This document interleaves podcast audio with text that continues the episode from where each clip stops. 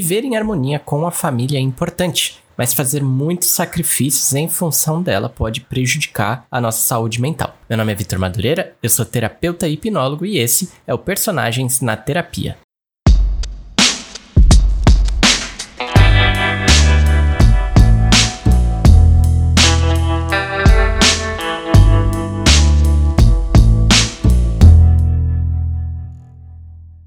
E aí, pessoal, tá começando o Personagens na Terapia, o podcast que estraga os roteiros das obras audiovisuais, fazendo os personagens resolverem seus conflitos internamente. Não é análise psicológica, não é diagnóstico. Aqui a gente simula como seria uma sessão de terapia com seus personagens favoritos e de quebra você melhora por tabela. No episódio de hoje a gente vai falar sobre cobranças familiares, sobre ser forte o tempo todo e esgotamento. Para isso, a gente vai usar a história da Luísa Madrigal do filme Encanto da Disney. A Luísa foi sugestão do Ariel e da Raquel lá pelo meu Instagram. Para você dar a sua sugestão, é só você me mandar uma DM lá pelo arroba Vitimadureira. E tem também uma opção aqui dentro do Spotify, onde você pode incluir aí uma sugestão de personagem, tá? Eu sempre escolho os personagens baseados nas suas sugestões. Vamos fazer um resuminho sobre o filme então, pra gente se situar. O filme Encanto conta a história dos Madrigal, né? Uma família colombiana liderada pela Alma Madrigal, que é a avó da família, ou como é conhecida, Abuela. Essa família possui um encanto em que todos os membros, ao chegarem a uma determinada idade, desenvolvem um poder. Esses poderes são usados para o bem da família e da comunidade, né? Meio que cada um faz a sua parte ali dentro da, da família. E cada um tem um poder. Tem gente que tem o poder de super audição, tem gente que consegue alterar o clima, tem gente que consegue curar machucados, enfim. No episódio de hoje a gente vai falar sobre a Luísa, que é uma das três netas da abuela, e ela desenvolveu o poder da super força. Então ela é muito musculosa e ela consegue carregar coisas com pesos imensos. Vale dizer que a partir daqui a gente vai ter spoilers, então toma cuidado para não estragar a sua experiência. E a última coisa antes de começar, clica no botão de seguir aí na plataforma de streaming que você utiliza, porque assim você fica sabendo quando novos episódios são lançados, combinado? Então vamos lá.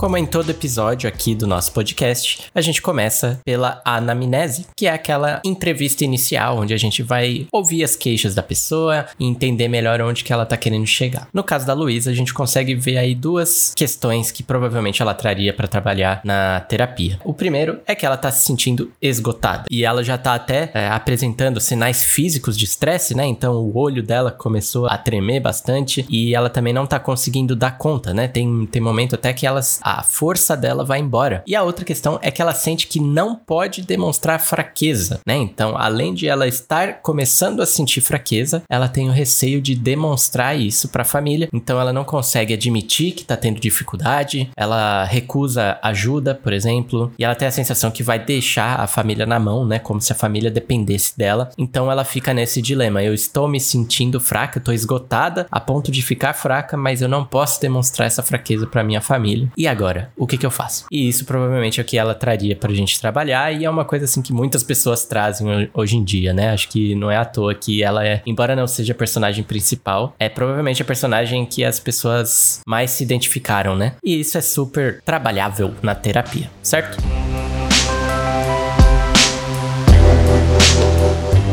Depois da gente fazer a anamnese, de ouvir quais são as queixas que a pessoa quer trabalhar ali, a gente vai para a análise funcional, que é onde a gente vai entender a função daqueles comportamentos que estão fazendo ela sofrer. Então aqui a gente vai entender o que exatamente ela está sentindo, em que momentos que ela sente, desde quando ela está sentindo e etc. Nós vamos nos aprofundar no problema para conseguir encontrar alternativas, caminhos diferentes para que ela possa se sentir melhor. Então vamos começar pelo que ela tem sentido. Que tipo de emoção estão fazendo parte parte desse problema. Acho que a primeira emoção que a gente pode perceber aí é a raiva. Tem um momento, né, em que a Mirabel, a irmã dela, a única da família que não teve um poder, ela ficou sabendo que a Luísa ficou com um olhar tremendo e ela falou: Bom, a Luísa nunca fica com o, o olho tremendo, né? Por que, que isso está acontecendo? E ela foi lá perguntar pra Luísa o que estava de errado. E a Luísa ficou desconversando: Não, tá tudo bem, não é nada. E a Mirabel pressionando, pressionando, pressionando, até que chegou ao ponto que ela ficou com raiva. E ela deu um grito ali, pedindo pedindo pra Mirabel ficar quieta. E foi uma raiva, assim, impulsiva, né? Logo em seguida ela percebeu: caramba, o que, que eu fiz? Desculpa por ter estourado. Então a gente vê aí que tem uma raiva dentro dessas sensações aí de fraqueza e de não poder demonstrar fraqueza também. Outro momento que a gente pode perceber uma raiva é durante a letra da música dela, né? Em que ela se sente incompreendida porque as pessoas ficam pedindo favores para ela frequentemente sem se perguntar como seria receber tantos pedidos, né? As pessoas não se colocam no lugar dela, elas não entendem pelo que ela tá passando. Então tem um momento da letra lá que ela fala: "Entregue para sua irmã e nem se pergunte se aquela mesma pressão faria você colapsar". A forma como isso é dito demonstra ali uma raiva por conta de um senso de injustiça, né? Porra, se você nem se toca de como você está me colocando essa pressão. E também ela tem uma raiva que acaba se direcionando para ela mesma, em que ela mesma se chama de perdedor. Ela faz umas críticas severas a ela mesma de um jeito que não é muito saudável, não é muito gentil, né? Você se chamar de perdedor. Além da raiva, a gente percebe também sensações de medo na Luísa. O principal é o medo de decepcionar ou de ser rejeitada pela família. Então, depois dela ter aquela conversa com a Mirabel sobre o estresse que ela estava sentindo, ela tentou reduzir um pouco, porque a Mirabel até falou: Olha, você tá se cobrando bastante, né? Você tá tentando carregar muito. E ela até que concordou. Eu percebi que eu deveria carregar menos e tentei. Só que aí eu percebi que eu comecei a ficar para trás. E aí eu sabia que eu ia decepcionar todo mundo. Então existe aí um medo de que as pessoas vão se decepcionar com ela. Além do medo de decepcionar, tem um outro medo que é bem próximo, bem parecido, mas é diferente ainda, que é o de prejudicar a família. Então na letra ali da música dela, ela fala, né? Eu escondo meus nervos, eu escondo meus sentimentos porque eu me preocupo que algo vai nos machucar. Então ela tem uma crença de que se ela não for forte, além da família ficar decepcionada com ela, a família vai ser prejudicada de alguma maneira. Além do medo, existe também uma sensação de vergonha. Então, quando ela está sendo fraca, quando ela não consegue carregar as coisas, ela mesma também se desvaloriza. E outro sinal da vergonha é que ela mesma diz que tá exagerando. Então, depois que ela se abre lá para Mirabel, ela fala: É, mas talvez eu esteja exagerando mesmo. Então, ela tem uma vergonha de tudo aquilo que ela tá sentindo e ela mesma invalida também, né? O que ela tá sentindo. E por fim, existe também um senso de desesperança. E isso na própria letra da música a gente vê também, que é aquela coisa que a pressão nunca vai acabar. Né? Ela fala, é uma pressão que vai apertando, apertando, apertando e nunca vai parar. Ela tem um senso de que isso não tem como resolver. Depois da gente identificar o que ela sente, é bom a gente identificar o que, que ela tem feito para aliviar essa sensação. Ou seja, qual que é o método atual de lidar com o problema. E essa aqui que é a parte interessante, porque em quase todos os casos, o método que a gente está aplicando atualmente para tentar lidar com a situação, ele não só não funciona, como ele piora ou mantém o ciclo acontecendo. Então, qual que é o principal método que a Luísa utiliza para lidar com essa raiva, com esse medo, com essa vergonha? Ela tenta ser forte. Ela usa a força dela para tentar resolver o medo, a raiva e a vergonha. Ou seja, ela começa a carregar as coisas, ela usa o talento dela, ela usa o poder dela para tentar aliviar as sensações. Além disso, ela também faz tudo o que as pessoas pedem. Ah, eu tô com medo de decepcionar? Então eu vou fazer tudo o que as pessoas pedem. Ela diz, né, na letra, eu não pergunto quão difícil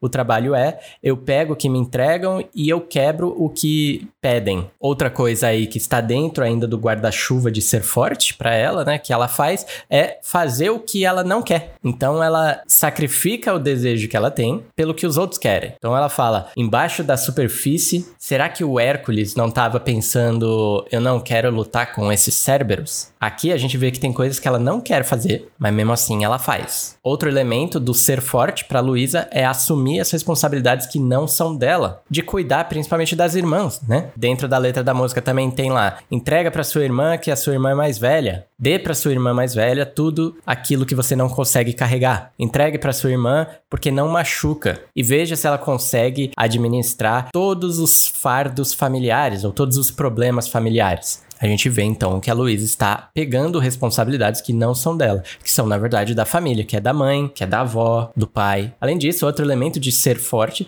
é esconder a fraqueza. Quando ela não fala para Mirabel por que, que o olho tá piscando, ou até o próprio nome da música dela, que é sob a superfície ou abaixo da superfície, tem essa ideia de que ela está escondendo o que ela está sentindo. E esconder é uma forma dela ser forte. E por fim, também outro elemento da força que ela ela tá utilizando para tentar lidar com o problema é o suportar a pressão. Então aqui a gente vê que o ser forte para Luísa é uma solução para o problema dela. Agora a gente tem que entender, como eu sempre falo nos episódios, né, que todo comportamento que a gente tem tem um propósito positivo. Ele tem uma função. E é por isso que a gente está na análise funcional. Sempre que a gente faz alguma coisa, a gente quer alguma coisa positiva com aquilo. E ela está tendo coisas negativas, óbvio. Ela está sofrendo e ela está esgotada. Mas antes de nos prejudicar, os comportamentos nos ajudam. Eles nos dão uma recompensa. E no caso de ser forte, qual é a recompensa que ela está recebendo? Primeiro, ela sente orgulho, certo? Então ela reforça a ideia de que tem um talento. Pô, eu sou forte pra caramba, eu tô suportando aqui, eu tô fazendo tudo que as pessoas estão pedindo. Eu tô fazendo até coisas que eu não quero. Eu tô assumindo responsabilidades que não são minhas. Eu sou muito forte. Ao mesmo tempo, ela sente que ela tem valor como pessoa. E isso a gente vê até na letra da música, né? Que ela fala: Eu sou a forte e eu não tô nervosa. Eu sou tão forte quanto a crosta da terra. Eu consigo mover montanhas, eu consigo mover igrejas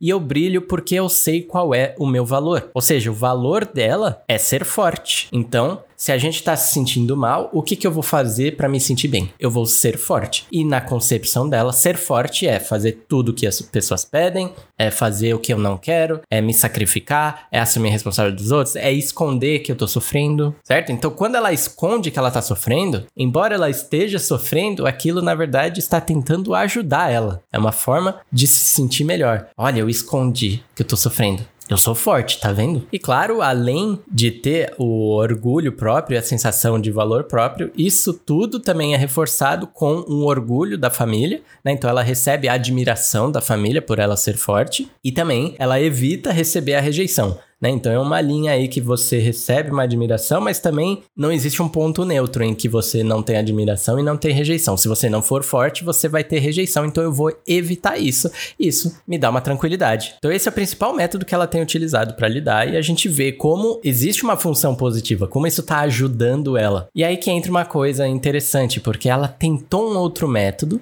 e foi só por um momento, e a gente viu como aquilo foi positivo. Mas logo depois ela volta para o primeiro método, que é ser forte. E qual que é o segundo método que ela usou? Foi se expressar, foi tentar ser compreendida. E isso aconteceu quando ela estava conversando com a Mirabel. Né? Então, quando a Mirabel ouviu a música dela, a Mirabel entendeu a pressão que ela estava sentindo. Aí ela recebeu um abraço e falou que é: Nossa, você está se cobrando muito, você está carregando muito peso. E a gente vê como a Luísa se sentiu bem ali. Ela deu um, até um abraço forte ali, que até estalou as costas da Mirabel, né? E quando ela fez isso, quando ela se expressou e foi compreendida, que recompensa que ela teve? Ela teve uma recompensa de que ela tem valor mesmo sendo fraca, certo? Então ela pode ser fraca e amada e ela poderia se permitir carregar menos. Mas ela fez isso por um breve momento e depois ela mudou de método, que é quando ela volta a tentar ser forte e aí ela vai sofrendo cada vez mais, né? Então depois da gente entender como que o comportamento negativo está ajudando ela, a gente precisa ter uma clareza também de como está atrapalhando. Primeiro, pelo acúmulo de estresse, certo? Então, quando você acumula muito estresse, o seu corpo começa a ser afetado também. E no caso dela, foi afetado pela fraqueza literal mesmo, né? Então, quando ela fala lá que ela tentou carregar menos e aí ela ficou com medo de decepcionar todo mundo, ela foi voltar a trabalhar, pegar, fazer os favores para as pessoas e aí ela ficou com dificuldade de carregar os burros lá. Ela sentiu que eles estavam pesados. Então ela realmente começa a ter a fraqueza. Você, o seu corpo começa a parar de fazer o que você está se forçando ali a fazer para ser forte. Tá? O seu corpo ele tem uma quantidade de energia limitada. E tem também uma parte na letra da música, né, que ela fala: os dominós se alinham e um pequeno vento os empurra. E aí você tenta segurar, mas você não consegue impedir que os dominós caiam aqui. E além da fraqueza física, existe uma sensibilidade emocional. Aquele estresse começa a afetar o seu humor. Então vamos pegar mais umas partes da letra da música. Ela fala, né, que a pressão vai aumentando, aumentando, aumentando até que você exploda. Ou seja, aquele ataque de raiva que ela teve é uma forma da gente explodir. Pode ser que ela exploda de outra forma, pode ser que ela quebre alguma coisa, pode ser que ela tenha um colapso ali, que ela está prestes a ter. Outro indicativo na letra aí é que ela fala: embaixo da superfície eu escondo os meus nervos, eu escondo meus sentimentos e eles pioram. Ou seja, você está ficando cada vez mais sensível emocionalmente, as emoções estão ficando cada vez mais à flor da pele. Até, inclusive, quando chega um ponto lá, a abuela pede pra Luísa carregar um piano na hora do pedido de casamento lá da irmã dela. Ela aceita e já começa a chorar instantaneamente. Então, tá vendo? Ela, os nervos dela estão à flor da pele. Além do estresse, existe também o impacto negativo da baixa autoestima. Então, na letra da música, a Luísa fala que embaixo da superfície eu me sinto totalmente sem valor se eu não posso ser de serviço, né? Se eu não posso ajudar, eu não tenho valor. Outro momento ela se pergunta: quem sou eu se eu não posso segurar a barra? Se eu sucumbo à pressão, quem sou eu? Quem sou eu se eu não consigo carregar tudo, se eu falho? E quem sou eu se eu não tenho o que é necessário? Ou seja, ela não tem o mínimo senso de valor fora de ser forte. Se ela não for forte, ela é um lixo de pessoa. Basicamente, essa é a sensação que ela tem. Só que essa baixa autoestima é justamente um efeito colateral de utilizar o ser forte para tentar resolver os, as cobranças que você sente, certo? Então, ser forte está causando baixa autoestima nela. Ficar se sacrificando pelos outros está causando baixa autoestima nela. Ela não se conhece, ela não sabe o valor dela. Além disso, ficar sendo forte o tempo todo acaba gerando mais cobrança ainda das pessoas, porque o padrão que elas estão esperando é muito alto. E a gente vê que todo mundo tá o tempo todo pedindo coisas pra Luísa. E ela nunca diz não. E o último efeito colateral que eu vejo aqui, e esse é bem complicado, é bem forte, né? Que é a desconexão da família ela não se sente compreendida pela família, ela não se sente próxima da família, porque ela não pode mostrar as dores que ela sente. Ela não acredita que a própria família vai entender o que ela tá passando. E ser forte o tempo todo reforça essa desconexão, porque ninguém nunca vai saber o que ela tá sentindo. Então, diante disso, a gente consegue perceber o ciclo. Eu sempre falo, né? Todo sofrimento que não passa, ele está dentro de um ciclo. Ou seja, a solução que você está aplicando está, na verdade, fazendo o sofrimento se manter. Então, vamos observar observar qual que é o ciclo no caso da Luísa. O que, que vem primeiro? Primeiro vem a expectativa familiar. Então as pessoas jogam expectativas nela, a gente sabe que é uma família, pressiona muito, principalmente a abuela, né? Teve a expectativa, ela sentiu a pressão. Já que ela sentiu a pressão da expectativa, ela se sacrifica para conseguir atender a expectativa. Quando ela se sacrifica para atender a expectativa, ou seja, ser forte, e aí o estresse vai se acumulando até chegar no limite, e aí o próprio corpo dela bloqueia e ela não consegue mais ser forte. E aí ela se sente mal, porque ela não consegue ser forte. O senso de identidade dela vai pro ralo. E aí o que ela faz? Eu estou me sentindo mal, eu preciso combater essa baixa autoestima. Eu vou fazer o quê? Eu vou ser forte. Eu vou esconder o que eu tô sentindo, eu vou fazer mais favores, eu vou sacrificar mais de mim mesma, eu vou assumir responsabilidades que não são minhas. E aí a gente vê o ciclo. E a gente vê nesse ciclo uma coisa que a gente chama de ganho secundário, que é quando o problema, ele na verdade é importante pra gente. Ela tem um ganho tendo esse problema. Que é basicamente, se eu não tiver uma pressão para suportar, eu não tenho valor como pessoa. Então faz sentido que a sua mente queira viver nesse ciclo. E aqui é uma grande informação para a gente conseguir encontrar a solução disso aqui. Porque não é descansar. Eu vou falar mais para frente sobre isso, mas não é descansar como todo mundo fala, inclusive o próprio filme fala que ela precisa descansar. Ela não precisa descansar. Ela precisa encontrar valor além de ser forte. Tem que perceber que ela é mais do que a força dela. Suportar a dificuldade não é uma virtude. Mas a gente fala isso mais para frente, porque tem mais coisa aqui ainda pra gente analisar. O último ponto da análise funcional é a gente tentar entender desde quando isso acontece, né? Quando que o problema nasceu. Que a gente não nasce se cobrando dessa forma. Ela nem nasceu sendo forte, né? Ela adquiriu o poder lá quando ela chegou numa certa idade. Então, o que, que aconteceu desenvolver esses problemas? Bom, primeiro, desde pequena, a família cobra muito. Tem algumas cenas que foram com a Mirabel, mas a gente consegue supor que isso aconteça com todas as crianças. Então, a avó, a abuela, fala pra Mirabel deixar a família orgulhosa. E ela é uma criancinha, ela devia ter o quê? Uns 3, 4 anos ali. Ela tá colocando a responsabilidade do orgulho na família nas crianças. E logo quando elas são, são pequenininhas. E tem um outro momento lá que a abuela fala que a maior honra da família foi usar os poderes para servir a comunidade. Então aqui desde pequena ela está sendo alimentada que o valor dela está no que você oferece para a família. Outra coisa que favoreceu esse sofrimento é ela viu como a abuela trata mal quem não atende às expectativas. E aí a Mirabel é o caso principal, né? Ela fala, o Mirabel, a melhor forma de você ajudar é você sair do caminho. E também ela aprende com a avó dela que o valor próprio e talento são sinônimos, que é justamente o que eu tava falando, que ela não vê o valor fora da força. E tem um momento lá quando a abuela tá falando pro Antônio, que é aquele menininho que vai descobrir qual é o poder dele, né? E ela fala pro Antônio: Eu sei que você consegue ter um poder que é tão especial quanto você. Ela já vai criando a forma como ela fala sobre os poderes de cada um, associa a pessoa, né? O poder é tão especial quanto você. Então, se você não tem poder, você não é especial. Você não tem valor. Ao longo do tempo, isso vai alimentando a mente de uma pessoa e a, a nossa mente vai automatizando aquilo como a verdade pura. Assim, a gente termina a análise funcional da Luísa Madrigal, rimou. E aí a gente passa para a próxima fase, certo? Então a gente já entendeu a raiz do problema ali e o que exatamente a mente dela tá fazendo para ela se manter no problema.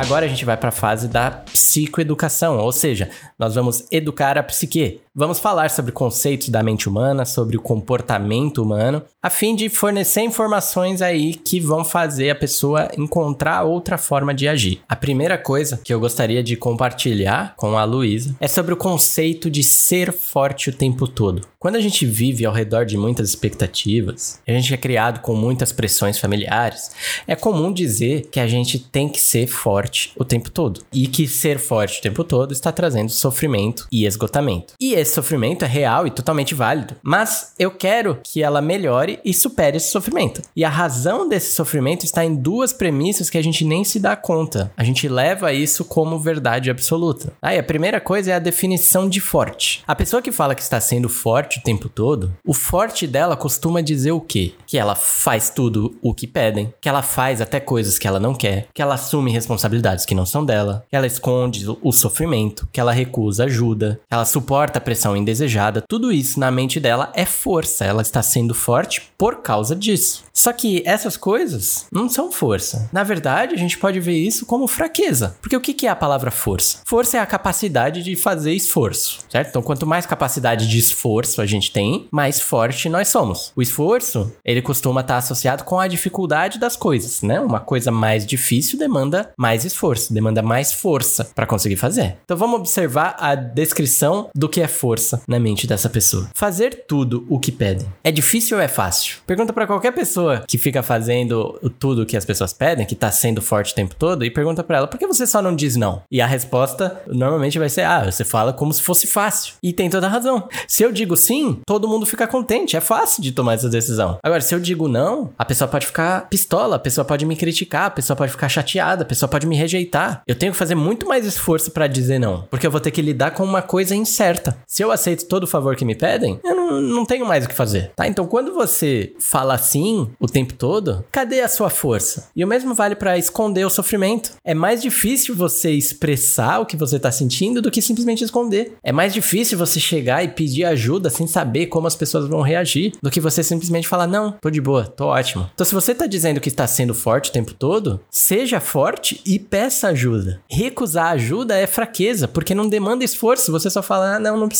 Mas aceitar ajuda te força a lidar com uma reação da pessoa que você não sabe qual vai ser. Sem contar que a gente costuma descrever esses comportamentos, né, do ser forte, como estão me obrigando, né? A minha família me obriga a fazer tudo que eles pedem. Ou a minha família me obriga a assumir responsabilidades que não são minhas. A minha família me obriga a evitar o conflito. Mas pensa, é muito mais fácil fazer o que as pessoas estão nos obrigando a fazer. A força, na verdade, está em fazer o que você quer fazer. Né? Se inventam uma lei dizendo que é proibido ter bichinho de estimação.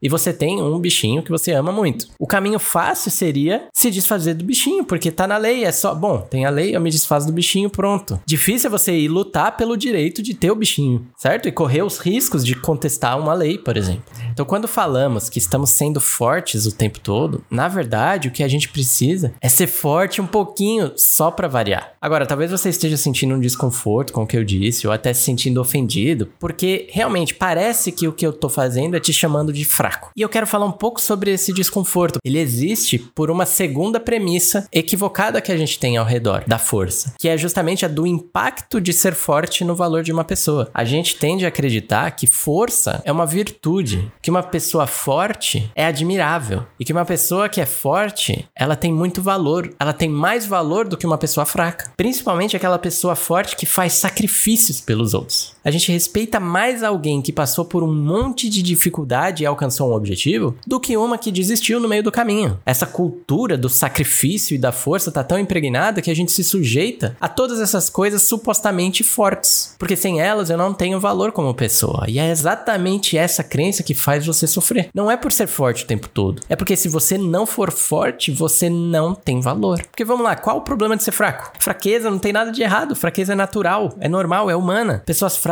têm exatamente o mesmo valor de pessoas fortes. Isso é basicamente um preconceito contra a fraqueza. A gente tem que aplicar a fraqueza ao mesmo tratamento que a gente tem aplicado para a beleza, né? Já houve uma cultura muito forte de valorizar pessoas bonitas e pessoas feias sofriam porque elas mesmas se desvalorizaram por serem feias, né? As próprias pessoas se sentem feias. E assim, na verdade, isso ainda existe, né? Mas hoje já é muito mais fácil de ver essa mudança. A gente já tem uma concepção muito mais favorável na questão de que beleza e feiura não importam e na verdade são subjetivas, inclusive. Tá? Então, em resumo, eu tô dizendo que você não é tão forte quanto pensava, mas eu também estou dizendo que você não precisa ser tão forte quanto te ensinaram. Você só precisa ser você. O seu valor não está na sua força. O segundo conceito que eu gostaria de compartilhar com a Luísa é sobre relaxamento e descanso que a gente ouve muito falar sobre relaxa para você combater o esgotamento, e isso não é uma boa dica. Relaxar não resolve o estresse. Quando a gente está vivendo muito estresse, independente de qual seja, no trabalho, na família, no relacionamento, é natural que eventualmente ele comece a causar consequências. Que a gente vai acumulando, vai acumulando e uma hora a conta chega, né? Então a gente pode ficar esgotado,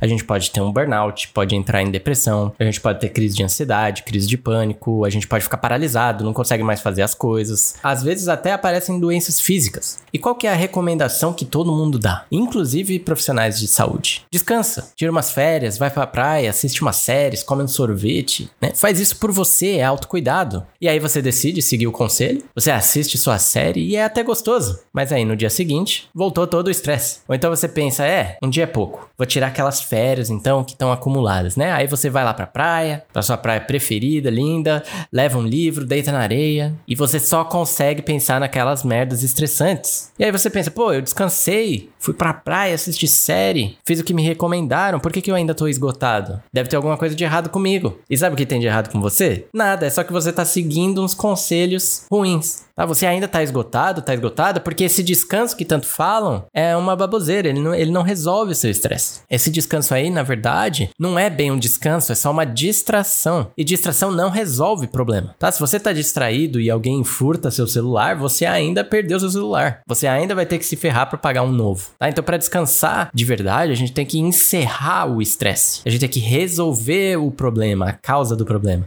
e não fugir dele. Tá? O nosso organismo é feito para lidar com estresse. O estresse não é uma coisa ruim para ser evitada, da qual a gente tem que fugir. A gente é programado para sentir o estresse, resolver o que causa o estresse, e aí sim a gente descansa do estresse. Então, se você tem uma família que te cobra o tempo todo para fazer algo que você não quer, um fim de semana no Caribe com tudo pago não vai encerrar o estresse. Você tem que encerrar o estresse da cobrança. Isso que é descansar de verdade. É você chegar e falar que não vai mais aceitar essa cobrança. E aí, se eles compreenderem, ótimo, acabou a cobrança, acabou o estresse. Mas se se não gostarem do que você falou, eles vão encher o saco e causar um outro estresse. E tudo bem. O importante é a gente encerrar os estresses e a gente troca por outros. Como eu disse, o organismo é feito para sentir estresse, resolver o estresse e aí ele descansa. E aí vem um outro estresse, tudo bem, a gente sente, resolve e vai pro outro. O importante aqui é que aquele primeiro você teria encerrado, né? Então, desde que você esteja tendo novos estresses, tá tudo certo. O objetivo não é zerar de estresse, é só você ir resolvendo eles e trocando. Então, eles encheram o saco, ok, agora você impõe um limite. Se essa cobrança continuar, eu vou me afastar. Eles entenderam o limite que você impôs e passaram a respeitar? Ótimo, acabou com o problema. Não compreenderam e continuaram cobrando? Ok, agora você se afasta, aplica a consequência. Ah, mas aí eu vou ter dificuldade de pagar tudo sozinho, eu vou ficar distante da minha minha família, não sei. Tudo bem. Só que agora você trocou de estresse, é um novo estresse para ser resolvido. Você resolve esse novo e assim por diante e eventualmente você vai ter resolvido a causa do problema.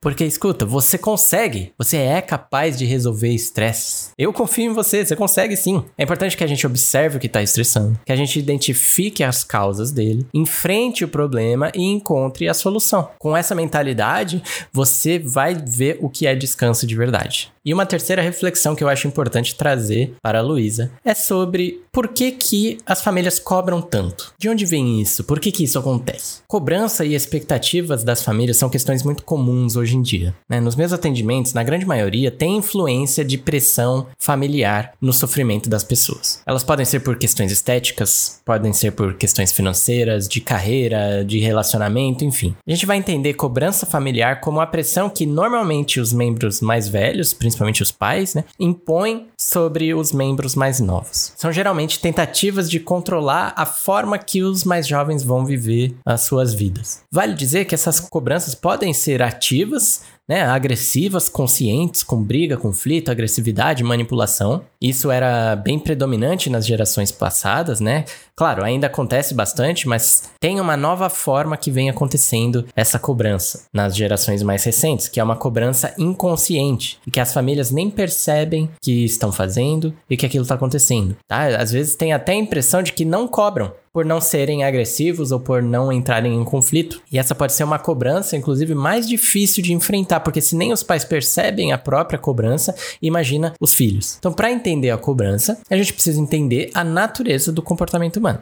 E todo comportamento humano tem uma função, ou seja, ele serve para alguma coisa, ele tem um propósito, como eu já falei. A gente não faz coisas aleatoriamente e a gente não faz coisas para prejudicar os outros. Mas, Victor, tem coisas que eu faço que me prejudicam e tem pessoas que fazem coisas para prejudicar os outros. Sim, não estou dizendo que não existem comportamentos que não são prejudiciais ficar fazendo as coisas que a família me cobra para fazer faz mal para mim. Ou cobrar os filhos faz mal para os filhos. Mas essas coisas ruins não são o objetivo do que está acontecendo. Eles são efeitos colaterais. Então, quando alguém faz algo de mal para o outro, antes do mal acontecer, existe algo de bom que está acontecendo para ela. E esse bom costuma ser uma tentativa de controle de um medo que a pessoa tem, ou uma tentativa de preencher um vazio que a pessoa tem que foi causado por uma dor. Pega a vítima das cobranças familiares, por exemplo. Quando a gente sente muita pressão da família, é comum a gente aceitar contra a nossa vontade fazer aquelas coisas que a família quer. Fazer coisas que você não quer fazer, se sacrificar por coisas que você não acredita é prejudicial para você? Sim, é. Você fica esgotado, fica estressado, fica com baixa autoestima. Ou seja, estou tendo um comportamento ruim. Mas a gente não tá tentando ficar esgotado, estressado ou com baixa autoestima. A gente tá tentando controlar o medo do que pode acontecer se eu não aceitar. Por exemplo, minha família vai me rejeitar ou eles vão brigar comigo. Ou então a gente tá tentando preencher um vazio. Por exemplo, eu não tenho valor como pessoa. Ou se eu me sacrificar pelos outros, eu tenho valor. Percebe como a intenção é positiva mesmo se o comportamento é negativo? Agora vamos olhar para o comportamento da cobrança familiar. Aquilo está fazendo você sofrer emocionalmente, pode criar distância entre os familiares, cria um estresse generalizado nos membros da família. Tudo isso é efeito colateral. E qual que é o objetivo principal? Qual que é o propósito positivo? Qual que é o medo que está sendo controlado? Ou qual que é o vazio que está sendo preenchido? Aí você vai ter que refletir sobre as experiências que a sua família teve e que os membros da sua família passaram. Será que eles passaram por dificuldades financeiras na infância e hoje eles têm medo de que isso aconteça de novo? Ou será que eles cresceram vendo a rejeição que as pessoas com alguma característica física específica passaram? Ou às vezes que eles mesmos sofreram? Veja, eu não estou dizendo que isso justifica o comportamento. Não é certo eles continuarem cobrando, afinal é um comportamento negativo. Mas Vitor, se é negativo, por que, que eles continuam? Pela mesma razão que você continua no seu comportamento negativo de se sacrificar. Porque o medo e a dor ainda existem. E ainda não tem recurso e informação sobre como lidar com aquilo de uma forma melhor. Então você pode até tentá-los ajudar a superar o medo deles, mas no final das contas, a responsabilidade ainda é deles. Da mesma maneira que a responsabilidade de superar o seu medo sua dor é sua. E você não depende deles para superar os seus medos ou as suas dores. Você pode ficar bem assumindo a responsabilidade pelo seu medo, pelo seu sofrimento. Você não depende da cobrança acabar para ficar bem. Você pode ficar bem mesmo se a família ainda quer te pressionar. Só que você impõe limites, você se afasta, você se expressa, você encontra formas de você ficar bem.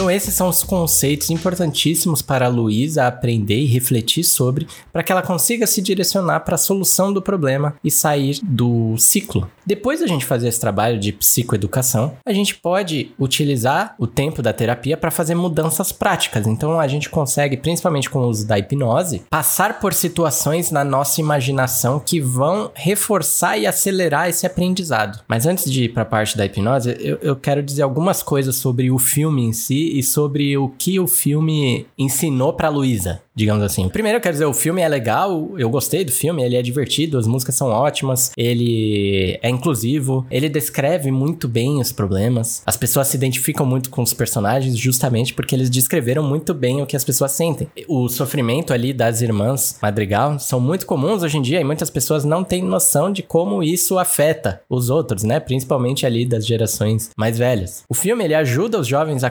compreenderem de onde surgiram as cobranças, né? E também ajuda os mais velhos a compreenderem de onde vem o sofrimento das cobranças. O único problema, para mim, no filme é estar tá um pouco no final, porque a resolução que a gente teve foi que a abuela percebeu como ela estava machucando as pessoas e parou de cobrar. O que é incrível, é muito legal, mas não é a realidade na maioria dos casos, né? Nem sempre as famílias entendem e param de cobrar. Na verdade, eu diria até que é raro. E aí, como que faz? Aí as, os jovens ficam destinados a sofrer até os mais velhos morrerem? Né? E a resposta é não. A gente não precisa que os familiares mudem para superarmos o sofrimento da cobrança. Sem contar que no caso da Luísa, eu achei que a, a solução foi assim ruim mesmo para ela, né? Porque quando tudo se ajustou, a avó pediu perdão, ficou tudo certo lá, naquele clipezinho final de que agora tá tudo bonito. Olha como tá tudo bonito. Os burros lá que normalmente a Luísa carrega inverteram os papéis, né? E jogaram ela numa rede para ela descansar. E aí vem aquilo justamente que eu tava. que eu já falei sobre o descanso, que não é o descanso que resolve. Porque ali, naquele momento, se a cobrança para e ela se permite descansar, isso pode fazer mal para ela. Porque até aquele momento, o valor dela estava associado a fazer favores para a família. E se ela para de fazer favores para a família, onde está o valor dela? Ela pode ficar sem propósito, ela pode ter um novo sofrimento agora, ela pode até entrar em depressão. Muitas pessoas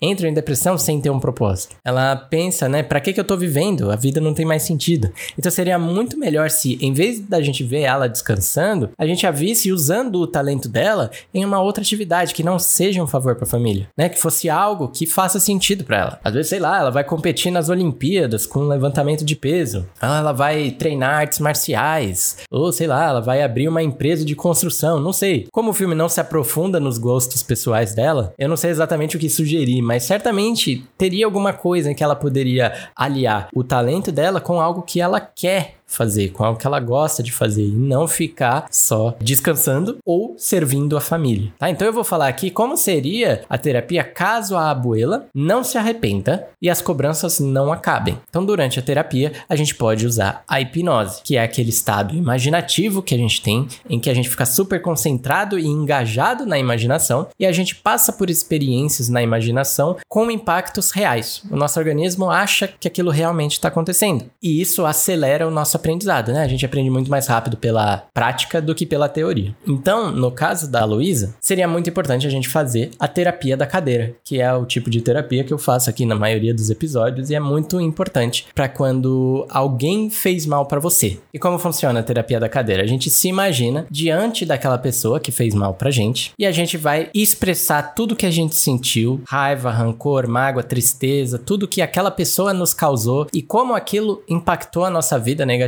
E o processo seria muito parecido com o que a Mirabel fez no filme, né, com a Abuela, só que no filme a Abuela estava disponível, aberta a ouvir. E nesse caso a Luísa vai pegar e vai falar para ela: "Ah, desde pequena você me cobrou, e aí você incentiva todo mundo da família a ficar usando minha força, eu fico tendo que carregar, fazer as coisas para todo mundo, isso me faz muito mal e não sei o que". É deixa ela expor todas as dores que ela sentiu. Quando a gente faz isso na nossa imaginação, o que a gente tá fazendo de verdade é validar toda a nossa dor que a gente sentiu. Porque o que costuma acontecer é a gente invalida, principalmente as pessoas que escondem, pessoas que não querem demonstrar fraqueza, tudo isso fica lá acumulado lá dentro. E isso é uma invalidação da nossa dor. Eu não falo porque eu tô errado. Fazendo isso, você aumenta instantaneamente a sua autoestima, porque você acabou de dizer: a minha dor tem importância, a minha dor é real. Depois que a gente fala tudo, a gente dá uma oportunidade para aquela pessoa, na imaginação, se explique por que, que ela nos tratou mal daquele jeito. E depois da gente já ter conversado sobre várias coisas na terapia, novos conceitos, a forma como ela vai imaginar a abuela se explicando vai ser muito mais realista. Provavelmente ela vai falar sobre os traumas que a abuela passou na, quando estava tentando né, mudar de país, que foi o que causou né, todo o, o trauma dela, é, as dores que ela tem, os medos que ela tem,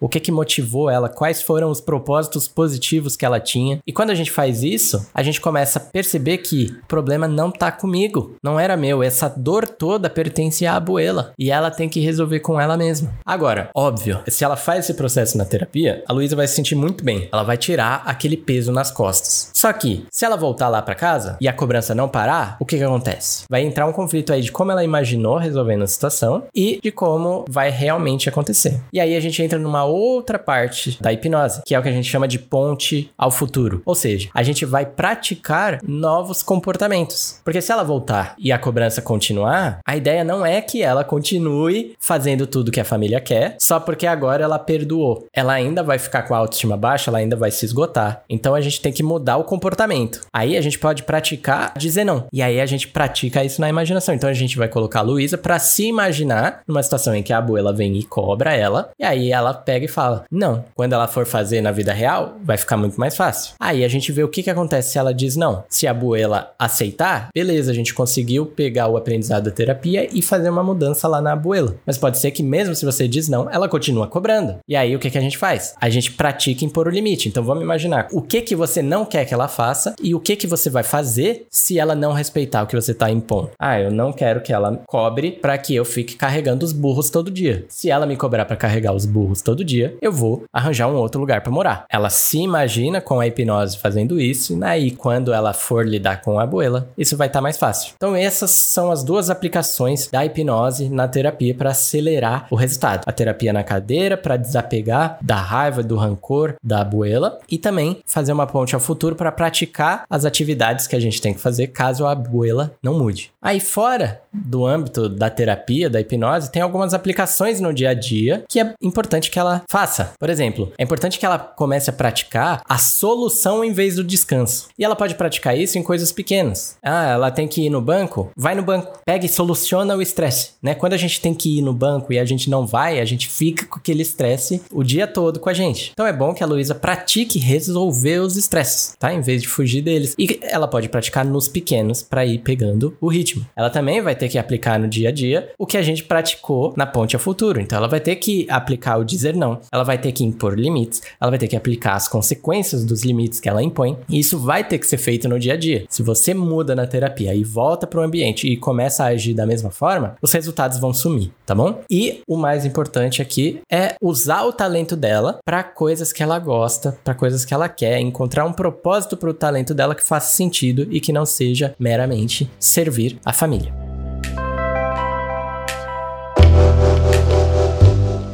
Lidar com pressões familiares não é fácil, não é fácil mesmo. E a Luísa é uma ótima representação de como esse problema é prejudicial pra gente. Mas com o que a gente conversou aqui, principalmente sobre a separação do valor próprio da força, eu acredito que ela teria uma melhora drástica na qualidade de vida dela. Assim, ela consegue ter uma vida mais autêntica e sem a pior das cobranças, que é a nossa própria. Você pode fazer como a Luísa e passar por uma terapia comigo. A minha agenda tá aberta, é só você entrar em contato comigo lá pelo Instagram, que a gente agenda a sua primeira sessão para dar o passo inicial na sua melhora, tá? Você pode me mandar uma DM lá ou pegar o meu contato direto do WhatsApp no link da bio. Lembre-se também de seguir o podcast nas plataformas de streaming, assim você fica sabendo quando um novo episódio sair. E aproveita, vai lá e me dá uma sugestão de personagem que você gostaria de ver aqui. Até a próxima. Tchau, tchau.